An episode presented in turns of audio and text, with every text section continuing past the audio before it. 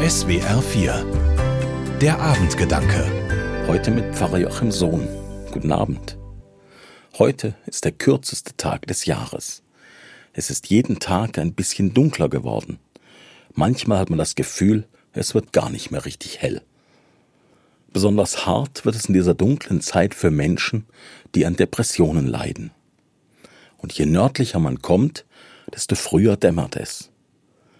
In den skandinavischen Ländern verschmelzen die dunklen Tage sogar zu einer einzigen langen Nacht.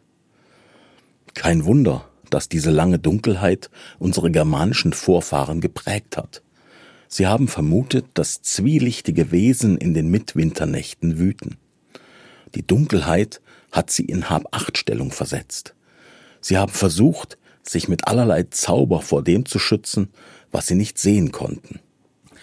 Es ist, als hätten sie lange gewartet auf die Botschaft von einem Retter, der sich selbst als Licht der Welt bezeichnet. Einer, der in der Nacht geboren wird, um die Welt zu erhellen. Die frühe Kirche hat folglich die Geburt Jesu geschickt als Lichterfest inszeniert. Damit ist auch klar, dass Weihnachten auf der nördlichen Halbkugel entstanden ist.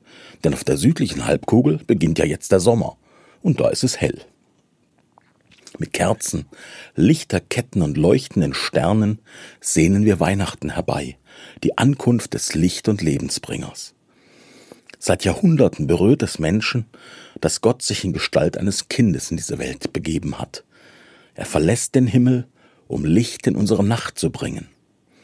Gott will im Dunkel wohnen und hat es doch erhellt.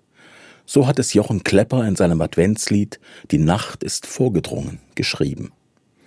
Ich glaube, seit dem ersten Weihnachten gibt es keinen Ort mehr, der ganz und gar dunkel ist. Licht macht sichtbar, was verborgen ist.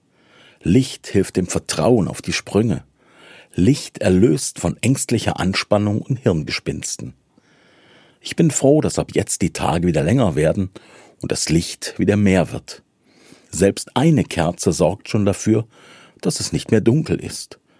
Und an Weihnachten die vielen Lichter erhellen alles.